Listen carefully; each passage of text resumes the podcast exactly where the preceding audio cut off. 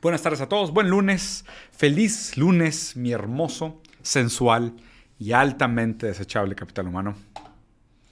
Voy a poner a grabar por acá para darles la bienvenida, el saludo cordial como siempre. Saben que compartir mis tardes con ustedes, Capital Humano, siempre es un placer gigantesco. Me da muchísimo gusto además ver cómo la gente me saluda de diferentes lugares, diferentes países. Saludos de Uruguay, saludos de Chile, de Ecuador.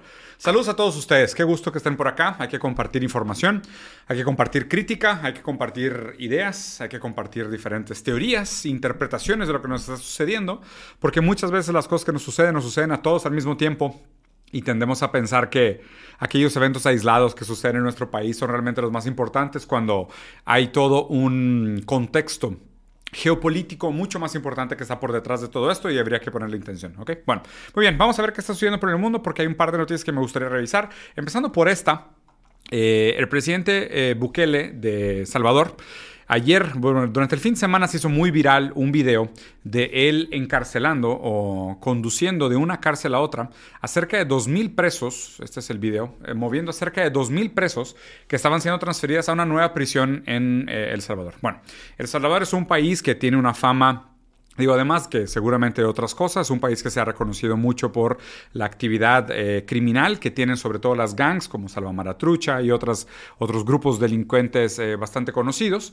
Y bueno, el caso es que este fin de semana se, se, se hizo muy viral este video, ¿no? Supongo que como una muestra de algún tipo de eficiencia o algún tipo de eh, trato humano, de, ¿sabes?, de mostrar resultados, que seguramente mucha gente cuando ve el Estado o exige resultados del Estado está pensando de que, bueno, esto es lo que esperaríamos de un Estado, ¿no? Que agarre todos los criminales y los trate así como vacas de sacrificio y estén todos en fila y estén todos caminando y siguiendo las leyes. Si te fijas, todos este, bastante deshumanizados, o sea, deshumanizados en el sentido de todos sin camisa, todos con los shorts blancos, eh, invadiendo sus propios espacios personales en un, en un, tema de clustering, ¿no?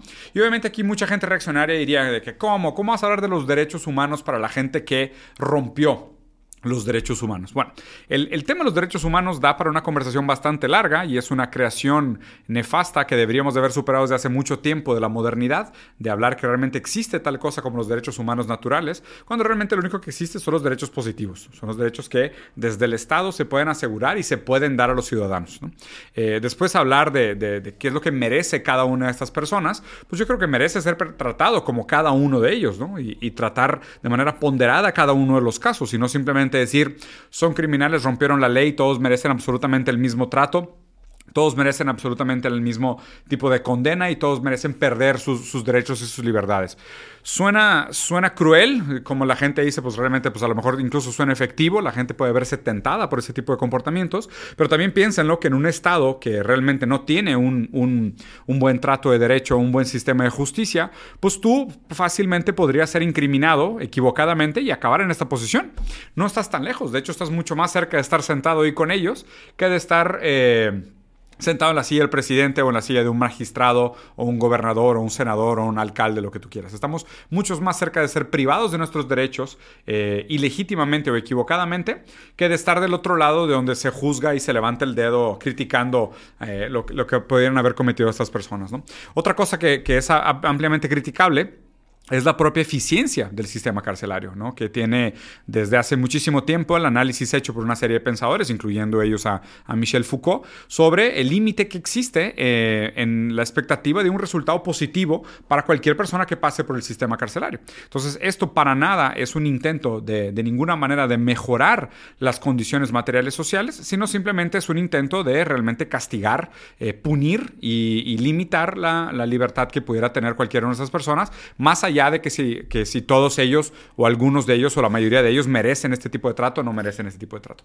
Lo otro que es importante mencionarse es que... Eh, Bukele está siendo investigado y fue acusado en Estados Unidos por eh, negociar con mandatarios de la MS-13 y otros grupos delincuentes del Salvador eh, durante los años del 2019 al 2021. Entonces, como no es para sorpresa absolutamente nadie, y creo que esto realmente lo vemos en una serie de países latinoamericanos, es que a fin de cuentas para mejorar la percepción sobre la seguridad y mejorar la percepción del discurso, de la relación que existe con el crimen organizado, atrás de, los, de, de, las cámaras, detrás de la opinión pública, se negocia con el crimen organizado. No se hace nada en el sentido estructural para ver cuáles son aquellos eh, factores que producen este tipo de criminalidad sistémica o que generan estos negocios tan rentables alrededor de la venta de drogas, venta de armas, tráfico de personas y otros, eh, otro tipo de acciones ilegales o criminales no se hace nada para realmente cambiar esto de manera estructural, sino que lo que se hace es que se negocia con un grupo en contra del otro a nombre y a cambio de una serie de beneficios y ganancias. ¿no? Eh, mucho de lo que se negoció o la acusación que está recibiendo Bukele eh, por, este, por, este, por, este tema eh, fue a cambio de la reducción de los, de, los, de los asesinatos o de los crímenes durante el año 2019-2021 y también de alguna manera asegurar su, eh, su gobernatura de la alcaldía de El Salvador, si no me equivoco, que él, antes de ser presidente pues estaban en otros puestos políticos anteriores, ¿no? Entonces, digo, a fin de cuentas, yo lo único que les quería llamar la atención sobre esto es que más allá de simplemente aplaudir como monos y decir, sí, eso es lo que deberían de hacer todos los gobernantes, meter absolutamente a todos los criminales por la cárcel y tratarlos como animales por igual, igual y enfilarlos y inclusive la gente va más lejos, ¿no? Habla de fusilamientos y pena de muerte y demás. Creo que es una buena invitación para que reflexionemos sobre primero la eficiencia en sí del sistema carcelario, que sabemos que es profundamente limitada y esto está analizado desde una serie de aristas muy diferentes. Y segundo, las implicaciones que existen por detrás de las negociaciones que se dan si no hay cambios estructurales. Porque como no hay cambios estructurales buscando realmente por qué la gente acaba condenada a vidas de criminalidad sistémica y sabiendo que una vez que pisas la cárcel prácticamente es un hecho de que la vas a volver a pisar y no vas a poder reformar tu vida ni volver a integrarte a la sociedad, porque hoy realmente la cárcel en Latinoamérica no tiene, no tiene muchas esperanzas de integración social. A lo mucho sales de ahí con más contactos y buscando más gente con quien hacer negocios. Pero yo creo que eso es el ángulo que deberíamos de de analizar sobre estas noticias y no, no solo caer en el sensacionalismo fácil de decir, sí, son criminales, trátenlo como basura, son menos que humanos, ¿no? Sino que realmente, pues en este caso, como muy difícilmente es, y en los casos difíciles es donde la empatía es más valiosa, en estos casos difíciles es donde la gente realmente tiene que ponerse la mano, la mano en el pecho y decir, pues es algo funcional lo que estamos haciendo, o simplemente mover esos 2.000 presos va a abrir lugar para otros 2.000 nuevos potenciales criminales que hoy simplemente están condenados a la pobreza extrema en algún país de Latinoamérica. Latinoamérica. Entonces, tengan cuidado con el sensacionalismo y tengan cuidado con esas opiniones reaccionarias que tienden a salir muy rápido y son muy peligrosas. Bueno. Pasando a la que sigue, eh, hace poco, al final de la semana pasada, cumplimos un año de la guerra de Ucrania. ¿Qué implica un año de guerra en Ucrania? ¿no? Además de una serie de, efectos para Europa, como por ejemplo el hecho de que ha aumentado el costo de la energía, eh, ha incrementado también el flujo de refugiados saliendo de Ucrania a diferentes lugares del mundo. Yo en lo personal conozco varios en los cuales saben que, que tengo toda la empatía con el dolor que ellos están sintiendo y ellos son víctimas de este conflicto bélico, más allá de tomar partido por cualquiera una de las dos posturas, o la de Rusia o la de Ucrania. Yo sí me considero completamente anti-OTAN, anti-NATO, eh, no necesariamente pro-Rusia, pero tampoco pro-Ucrania. A mí me parece que el culpable principal aquí es la cultura expansionista de la OTAN, que ya no tiene ningún significado en el siglo XXI y ha quedado sumamente anticuado y nada más que funciona como un brazo bélico del imperio anglo, del cual sí, sí me opongo bastante, porque pues lo que hacen en el camino es esto dejar refugiados, quebrar industrias, eh, deshacer, deshacer, familias, eh, causar eh, crimen, muerte y sufrimiento. Eso es a lo que sí nos tenemos que oponer. ¿no? Por otro lado, parece que también después de un año de guerra estamos llegando en algunos sentidos al límite en diferentes formas y diferentes países han intervenido como para proponer alternativas para el conflicto bélico armado. China la semana pasada presentó, o bueno, la, la, semana pasada se tradujo por primera vez al español los 12 puntos que propone China para, para llegar a una disolución de este conflicto y que podamos pensar en los siguientes pasos después del conflicto, que es lo cual deberíamos de estar platicando. O sea, no creo que Nadie quiera un conflicto armado a gran escala en esta época. ¿Por qué? Por el tipo de armas que podemos usar. El hecho de que estos países tengan acceso a armas, en el caso de Rusia definitivamente y en el caso de Ucrania a través de Estados Unidos, tengan acceso a armas nucleares, esta guerra es algo a lo cual nos deberíamos de oponer fervientemente, fervientemente. Obviamente yo sé que la, la simple oposición eh, a la guerra acaba siendo una postura, pues, ¿sabes? O sea, como eh, de, buenas expectativas y de buenas intenciones que en el sentido pragmático afecta muy poco, porque por detrás los intereses que mueven realmente este, esta mano armada eh, son mucho más nefastos, mucho más inmorales y realmente les importa muy poco la opinión pública. Pero a fin de cuentas lo que deberíamos estar buscando como comunidad, como sociedad humana, es eh, la vía del diálogo, ¿no? La vía de acabar realmente con este conflicto a través del diálogo en lo que se pueda, de la manera como se pueda, para que esto no escala peor, porque si escala peor realmente no hay ganadores en este sentido, solamente hay muchísimos más perdedores por todos lados. Eh, por otro lado, eh, Estados Unidos está hablando, y de hecho esto se mencionó en un, en un periódico alemán, en Bild, dijo que le ponía un límite hasta, si no me equivoco, hasta final de año, o hasta, sí, hasta final de año, para que Ucrania pudiera o recuperar los territorios perdidos, o si no, los iban a obligar a sentarse a negociar.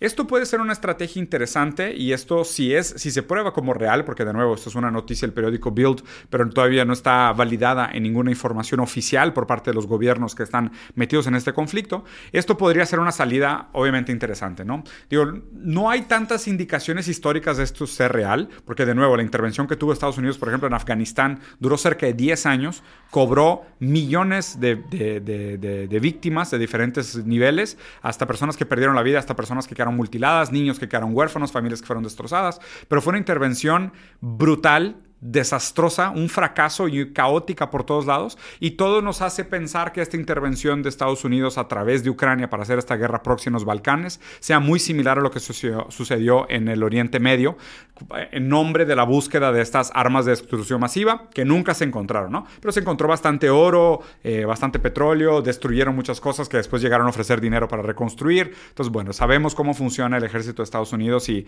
la maquinaria eh, industrial militar americana que, digo, no es nada nuevo, ¿no? Hay que vivir abajo una piedra para no estar consciente de lo que han hecho en sus, en sus, en sus últimas décadas de historia. Pero el caso es que les pongan este límite es interesante porque esto obliga de alguna manera a acercarnos por lo menos a un, horizonte, a un horizonte de paz, a un horizonte de negociación, que es lo que de nuevo toda la comunidad universal, la comunidad eh, global debería buscar en estos contextos, sobre todo con este tamaño y este poder bélico. Créanme, nadie quiere una guerra nuclear.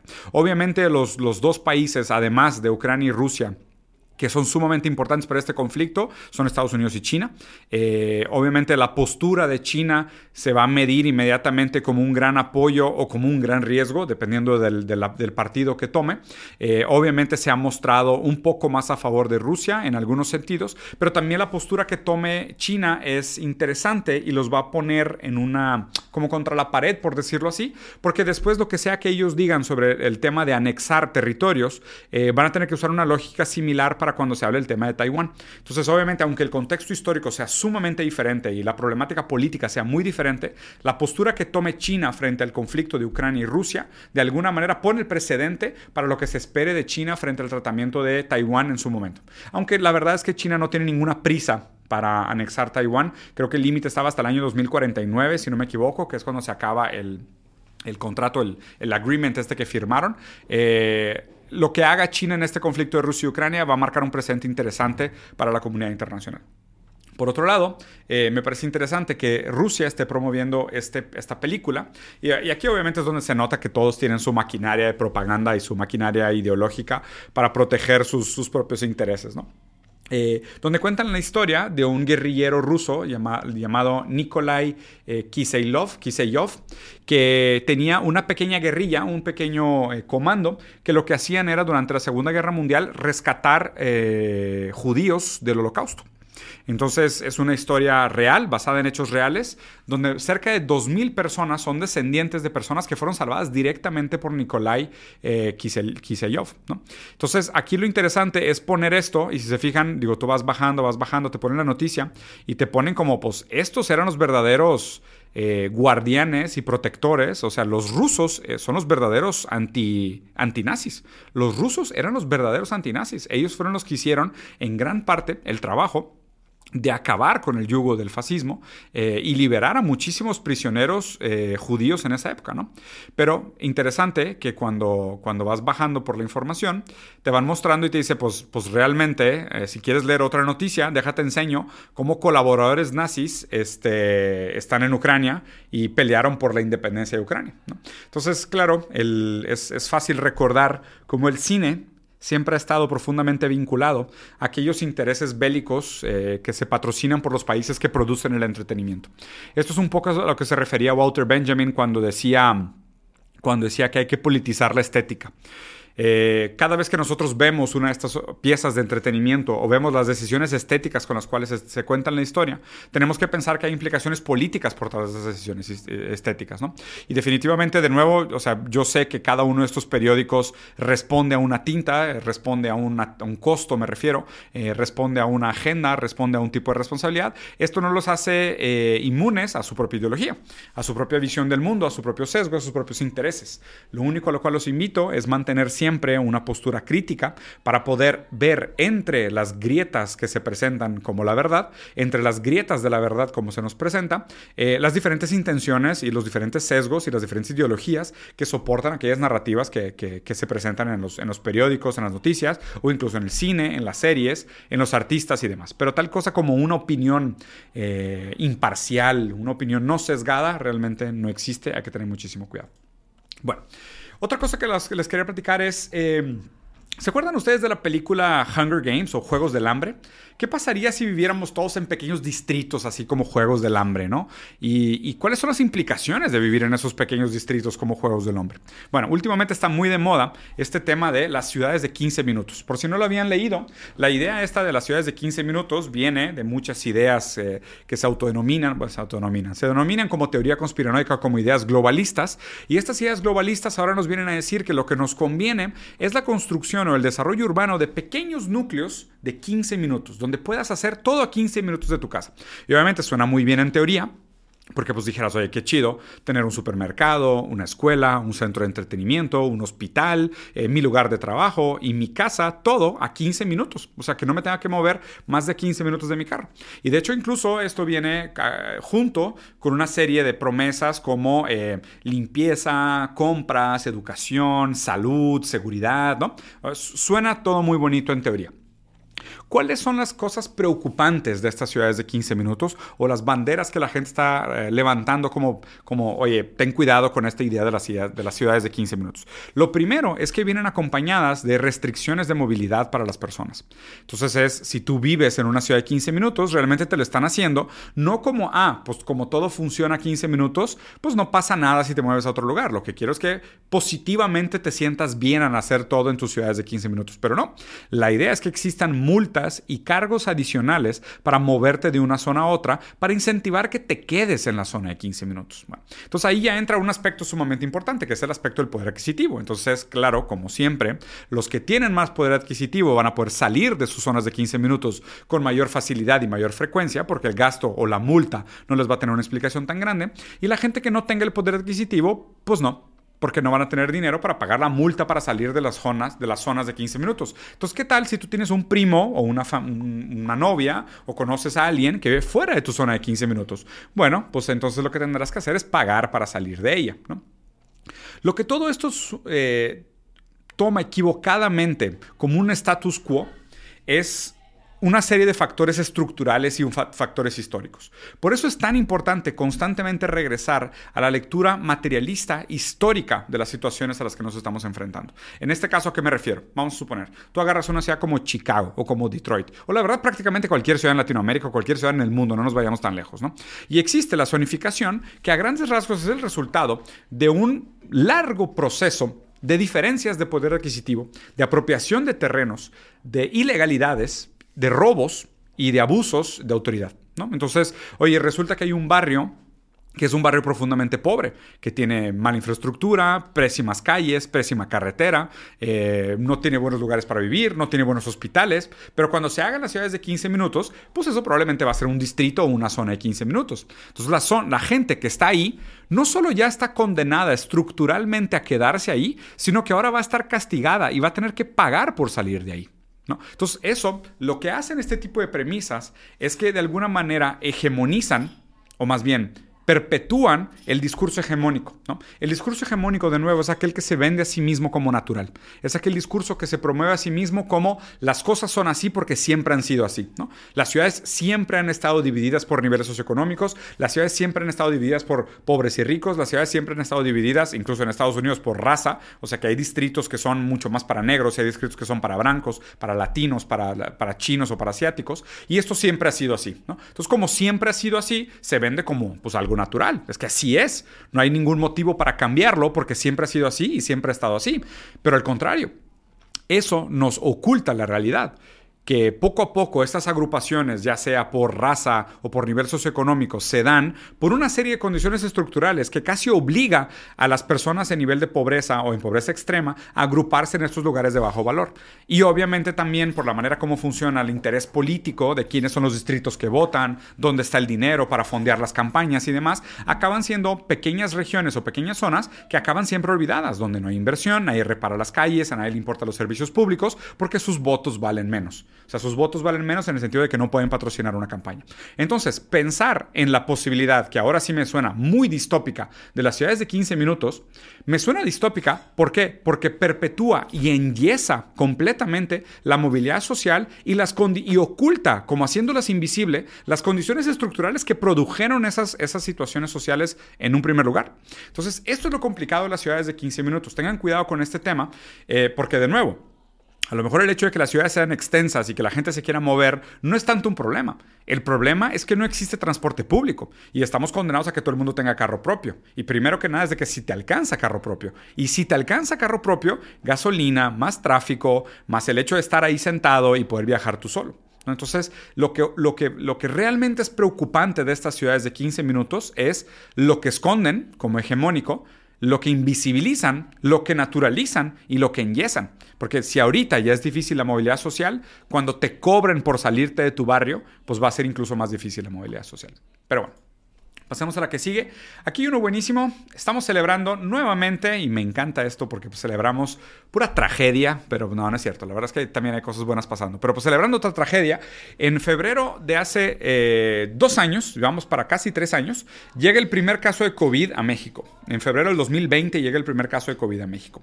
El caso es que ahora hay información reciente y nueva sobre esto, ¿no? Digo, obviamente siempre se ha debatido mucho el origen del COVID en dos grandes sentidos habían dos grandes eh, candidatos o sospechosos, si quisieras verlo así, para el origen del COVID. El primero era que era un fenómeno de transmisión natural, que la transmisión, bueno, la transmisión que era de animal a humano y a humano a humano. Eh, y esa transmisión habría hecho mutar el virus y ese virus mutado fue el que nos infectó a todos y produjo millones de casos. En México creo que fueron casi 7 millones o un poco más de 7 millones de casos registrados de COVID solo en el país México. Esta fue una de las, de, las, de las, hipótesis de lo que había sucedido con el COVID. La segunda hipótesis es que el virus había escapado de un laboratorio. Y esa hipótesis obviamente tiene implicaciones muchísimo peores, muchísimo más serias e involucra una serie de países. Primero que nada, los países involucrados aquí son China y Estados Unidos, porque las acusaciones venían de Estados Unidos diciendo que el virus había escapado de un laboratorio chino. Pero aquí para que vean la importancia del lenguaje, es muy diferente decir que el virus escapó de un laboratorio chino o que escapó de un laboratorio en China. ¿Por qué? Porque resulta que recientemente el Departamento de Energía eh, hizo algunas declaraciones diciendo que al parecer pueden, pueden aseverar con, con rigor moderado que sí, que el COVID escapó de un laboratorio, pero de un laboratorio americano en China donde estaban haciendo investigaciones con diferentes tipos de virus y diferentes cepas, y de ahí escapó el virus. Obviamente esta noticia primero fue levantada por Wall Street Journal y el New York Times, y esto pues abre como una caja de gusanos otra vez, y, este tema se vuelve de nuevo un asunto profundamente político y profundamente complejo, que de nuevo quiero que lo tomen con un grano de sal porque estas, declaraciones acaban de salir, todavía se están afirmando de manera moderada, no es un hecho, no brinquen a teorías conspiranoicas, no, no brinquen a conclusiones, pero solo quiero que entiendan las implicaciones que esto podría tener, ¿no? Eh, la pandemia en sí yo creo que va a ser uno de estos hechos que marquen a nuestra generación que de verdad marquen a nuestra generación. Marquen a nuestra generación porque fue el gran dolor de nuestra época. Resignificó y reformuló en muchos sentidos nuestra forma de coexistir, nuestra manera de relacionarnos, cambió la manera en la que trabajamos, o sea, redefinió completamente la manera en cómo nos, vinculamos con el trabajo. ¿Cuántos de ustedes antes no estaban en una oficina y ahora están en home office? Entonces, el, el virus del COVID realmente fue un parteaguas en la historia de nuestra generación. Es un antes y después. Es un antes de pandemia y después de pandemia. El uso de mascarillas, las vacunas, los efectos colaterales de la vacuna. Y ahora, a tres años de esto, el hecho de que exista la posibilidad de que puedan haber una responsabilidad por parte de una empresa privada, o a lo mejor incluso intervenciones de estados, puede ser un, una bomba, pero lo digo en, una, o sea, en un sentido social, político, económico, mediático. Esto podría ser realmente una bomba. Es verdad también que nosotros tenemos una relación en el momento medio extraña con la historia, en el que, obviamente, ¿no? Por la falta, y por eso refuerzo tanto la necesidad de hacer análisis materialistas históricos sobre lo que nos está sucediendo, hay, hay un cierto nihilismo y un cierto desapego a la historia, un cierto como, una actitud... Eh, denigrante hacia la historia, ¿no? De desimportancia, como que la historia no importa tanto, el cómo llegamos aquí no importa tanto. Pues sí, sí importa y sí importa mucho.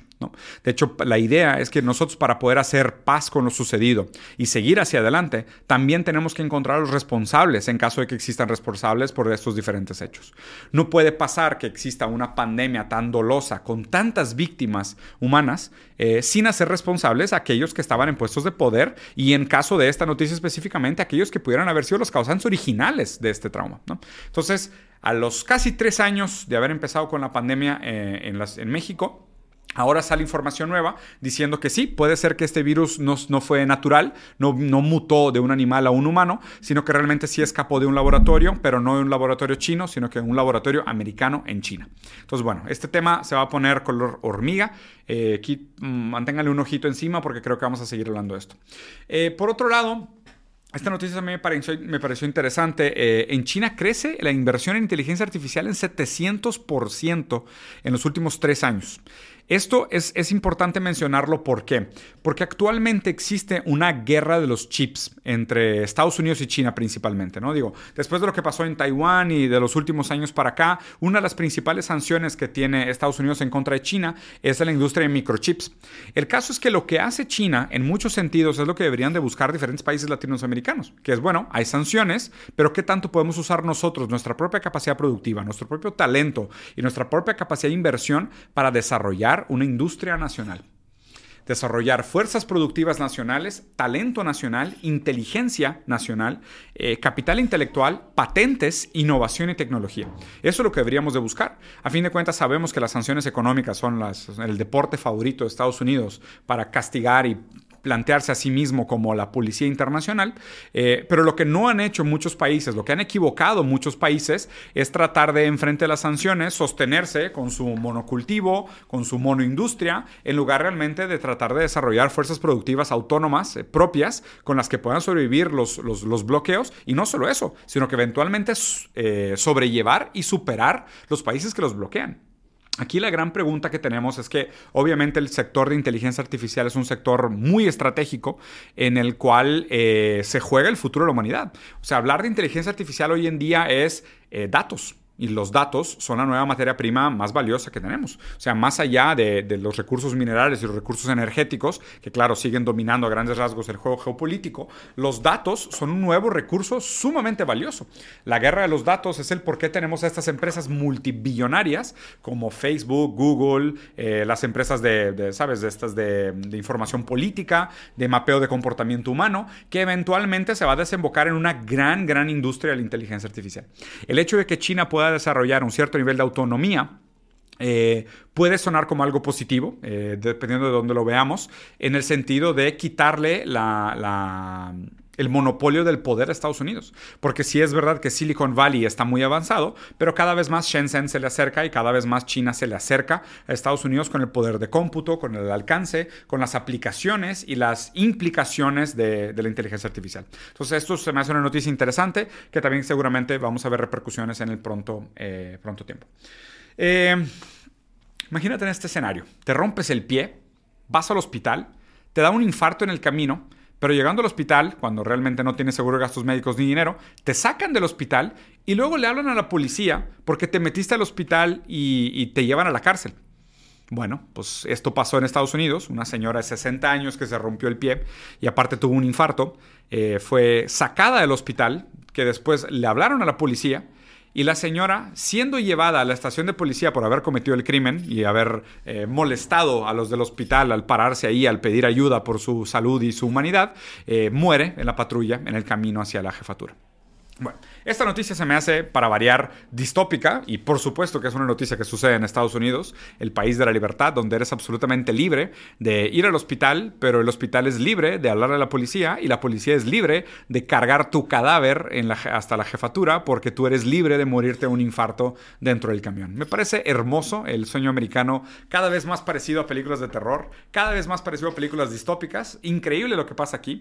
Eh, pensaba hacer un análisis del anime este Cyberpunk y de hecho lo voy a hacer pronto, porque Cyberpunk está mucho más cerca de lo que pensamos. Esta noticia podría ser uno de los episodios de Cyberpunk. Eh, de hecho, esto pasa en Cyberpunk tal cual. Es, eh, sí, existe un gran sistema médico, curarte sería relativamente fácil, pero hay un problema, no tienes lana. Entonces, pues muérete, ¿no? Entonces, el, el futuro se ve terrible para cualquier persona que dependa de trabajar para sobrevivir, porque pues con un accidente que te vaya mal y puedas dejar de trabajar a lo mejor tres meses, pues no solo no te alcanza para pagar la renta, sino que si te accidentas y te pasa algo y te vas al hospital, te meten a la cárcel. Y más te vale que estés bien de salud, porque ese camino a la cárcel te puede matar. Entonces, increíble lo que esté sucediendo, ¿no? En, una noticia muy similar, distópica sobre la salud, resulta que un tercio de la generación Z obtiene su información médica de TikTok. Ok. Un tercio de la generación Z obtiene su información médica de TikTok. ¿Qué implica esto? Okay. Vamos a suponer, esta generación Z que está aislada, enajenada, nunca va a tener casa propia, ni un seguro de gastos médicos definitivamente, y tiene eh, menos relaciones sexuales per cápita que la generación anterior, mostrando un gran retroceso, no solo en nuestras habilidades sociales, sino que quiero pensar también en su propia habilidad de ser felices y establecer vínculos afectivos, pero no solo eso, resulta que además de ver bailecitos virales y memes y muchísimas mentiras con, vendidas por muchísimos engañabobos y muchísimos coaches, eh, además obtienen 27 7% de su información de TikTok, de la información médica. ¿Qué implica? Pues es una empresa privada, ¿no? que no está completamente regulada por el Estado. Y además, ideológicamente hablando, hoy se pelea por una menor intervención del Estado en estas empresas privadas. Entonces piensen qué va a pasar en el futuro cuando a lo mejor una farmacéutica tenga eh, a 70 mil influencers trabajando para la farmacéutica, promocionando una medicina, ¿no? sin la regulación del Estado. Sin la regulación del Estado, estas empresas de medicinas pueden pagarle a estos influencers para vender eh, suplementos, medicinas, tratamientos, terapias, eh, procedimientos médicos, ¿ok? Sin regulación. Y siendo que ahora un tercio, pero futuramente no dudo que estemos muy lejos de llegar a una media mayoría eh, que vaya a llegar a buscar su información médica en TikTok, tenemos un escenario bastante distópico, un escenario súper tenebroso, donde mañana estos canales que tú no sabes, realmente todos están patrocinados y te digan de que, ah, ¿Te duele la cabeza? Lo que te falta es Megabang. Megabang tiene 70 mil eh, inclusiones de anti-Blum Blum Laxus y si te lo tomas te vas a sentir increíblemente bien. Y es más, si le picas ahorita este botón te regalamos dos Megablanks. Entonces, pues nada, chido, ¿no? O sea, qué bueno que tengamos estas plataformas brillantes para compartir información, pero obviamente cómo funciona la manufactura del consentimiento y cómo se constituye o se, o se filtra qué información se hace viral y qué no, por aquella que tiene más pauta que está mejor producida, que tiene una mejor calidad de video, que tiene presentadores más articulados o más bellos o más guapos eh, y que además están fondeados y tienen eh, pauta y tienen dinero por detrás para crecer sus campañas, pues esto suena profundamente distópico, ¿no? Un mercado farmacéutico no regulado y que además es dueño de sus propias plataformas de comunicación y dueño de la manera en cómo llega directamente a los consumidores finales, puede plantear un escenario terrible para el futuro de esta generación. Por eso el tipo de cosas por las que debemos de pelear por una mayor regulación, ¿no? No solo de las plataformas médicas, sino también de las plataformas mediáticas, porque las plataformas mediáticas intervienen o acaban funcionando como intermediarias de las grandes plataformas médicas, pero seguramente otras grandes industrias también, ¿no? O sea, también hay muchos influencers que están pagados por Greenpeace o por, peor todavía, por British Oil o por grandes empresas de, de, petróleo, eh, hablando sobre, por ejemplo, lo que hablaban hace, hace unas semanas, ¿no? De, oye, me gustan más las estufas de gas que las estufas eléctricas. Y es como que Ok, güey. ¿Por qué? No, porque pues, pues, como a mí me pagan las empresas de gas natural, a mí me conviene defender la industria del gas natural. Entonces, como siempre ha sido, los periódicos tienen que pagar la tinta. La tinta del periódico la pagan los anunciantes. En la época de redes sociales, de alguna manera, los anuncios son los que pagan el contenido que se están viendo. Es importante que ustedes sepan que eso también aplica para mí. O sea, yo no estoy haciendo esto a nombre de ninguna empresa directamente, pero ustedes están viendo este video y les van a aparecer anuncios. Esos anuncios están targeteados para ustedes usando mi mensaje, por más que a lo mejor pudiera ser la antítesis de lo que les van a tratar de vender en este video, eh, para captar su atención. Están usando un discurso eh, subversivo para aún así llegar y capturar la atención de ustedes. Por eso es tan importante que desarrollemos un sentimiento crítico sobre aquello que se nos presenta y las implicaciones de aquello que se nos presenta. Pero bueno, capitán humano, los dejo por acá. La verdad estuvo corto pero intenso este review de noticias del día de hoy. Eh, voy a cortar por aquí el review de noticias, pero vamos a continuar con el, eh, con el stream normal de la tarde. Vamos a regresar al mundo de Overwatch. No sé si vieron, pero la semana pasada mi hermano y yo eh, hicimos un stream de, de Overwatch hicimos las finales de Canadá, luego el sábado fueron las finales de México y el domingo fueron las finales de Estados Unidos de Overwatch, se pusieron bastante buenas. Van a haber otras finales, vamos a narrar otros juegos, se va a poner chido, vienen otros juegos cool como el Diablo 4, entonces bueno, para la gente que esté más en tema de gaming, quédense y además ahora lo que voy a empezar a hacer es que voy a empezar a agarrar preguntas y respuestas.